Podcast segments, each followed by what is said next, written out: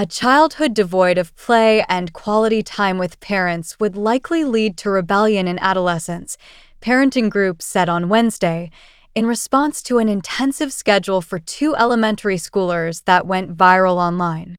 A Taipei based cram school on Tuesday posted on Facebook praising the achievements of two siblings named Felix and Jenny, who are in sixth and fourth grade, respectively. The weekend is also packed with homework, class, piano practice, swimming lessons, and other activities, showing no scheduled downtime.